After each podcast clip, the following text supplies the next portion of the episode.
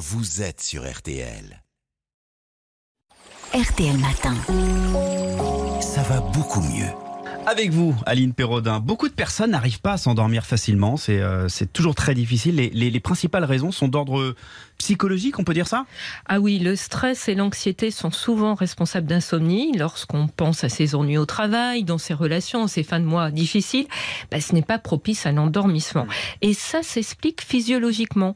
Quand l'esprit s'emballe, ça provoque une poussée d'adrénaline qui augmente la fréquence cardiaque et empêche de se relaxer. Or, arriver à se détendre, c'est indispensable pour accéder au sommeil. Et quand on pense au cœur qui bat fort et à tous ces ennuis, plus on y pense, moins on arrive à dormir. Voilà, exactement. Qu'est-ce qu'il est conseillé de faire dans ces cas-là? Mais Les experts du sommeil recommandent d'essayer de trouver une activité qui permet de détourner son attention de ces sources de stress. Alors, on peut faire par exemple des exercices mentaux C'est-à-dire? particulièrement ennuyeux hein, euh, pour trouver le sommeil. Par exemple, on compte à l'envers à partir de 1000, de deux en deux. On là là. essaie de se... Pour ça, il faut rester concentré en fait. Ça vous détourne de vos sources de préoccupation. Hein. Ouais. On peut essayer par exemple de se rappeler le nom de chaque État américain ou encore tous les titres de chansons de Johnny Hallyday. Bon, euh, vous n'avez pas d'autre chose quand même parce que là, euh, Eh bien, c'est un peu compliqué. Ce qui marche, Marina, ce Ouais. sont les exercices de respiration. La cohérence cardiaque, c'est simple et efficace. hein. Ça permet d'abaisser en quelques minutes le rythme cardiaque et son niveau de stress. Alors concrètement, on inspire par le nez sur 5 secondes et on expire par la bouche sur 5 secondes.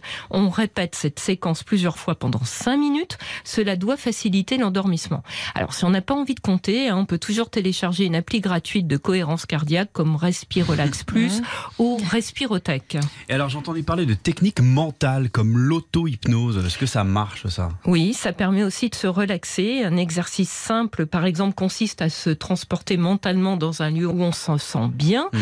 une plage paradisiaque, la montagne, on regarde ce qui nous entoure, on écoute les sons, on ressent sur sa peau le vent ou le soleil. Mhm. Si on s'entraîne régulièrement, mais cette technique de l'imagerie mentale fonctionne assez bien.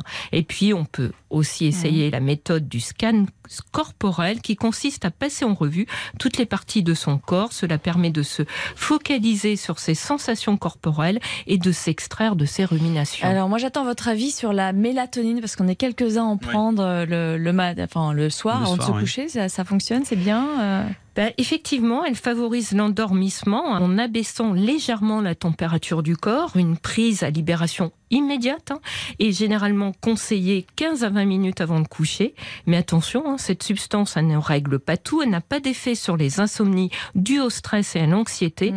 Et elle ne dispense pas d'une bonne hygiène du sommeil. Et on peut la prendre tout au long de l'année?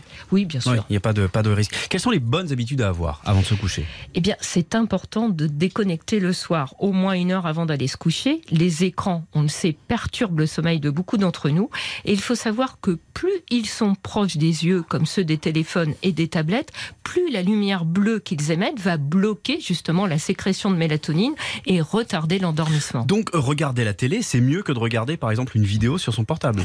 Ben oui, d'autant plus que pour certaines personnes, hein, la télé, c'est un rituel avant de s'endormir, mais on garde l'écran à bonne distance et on fait en sorte qu'il ne soit pas trop lumineux.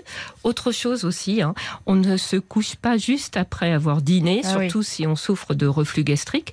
Et si on est réveillé plusieurs fois la nuit par des envies d'uriner, c'est sûrement qu'on boit trop le soir. On a donc intérêt à limiter les liquides, y compris les potages et les soupes, et à ne pas boire lorsqu'on se relève la nuit, ce que beaucoup de gens font. Enfin, Beaucoup de personnes ont recours à l'alcool comme somnifère. S'il peut assoupir sur le moment, il rend ensuite le sommeil plus léger et peut provoquer des réveils nocturnes. Bon, ça a marché vos conseils. Merci beaucoup Aline, à demain.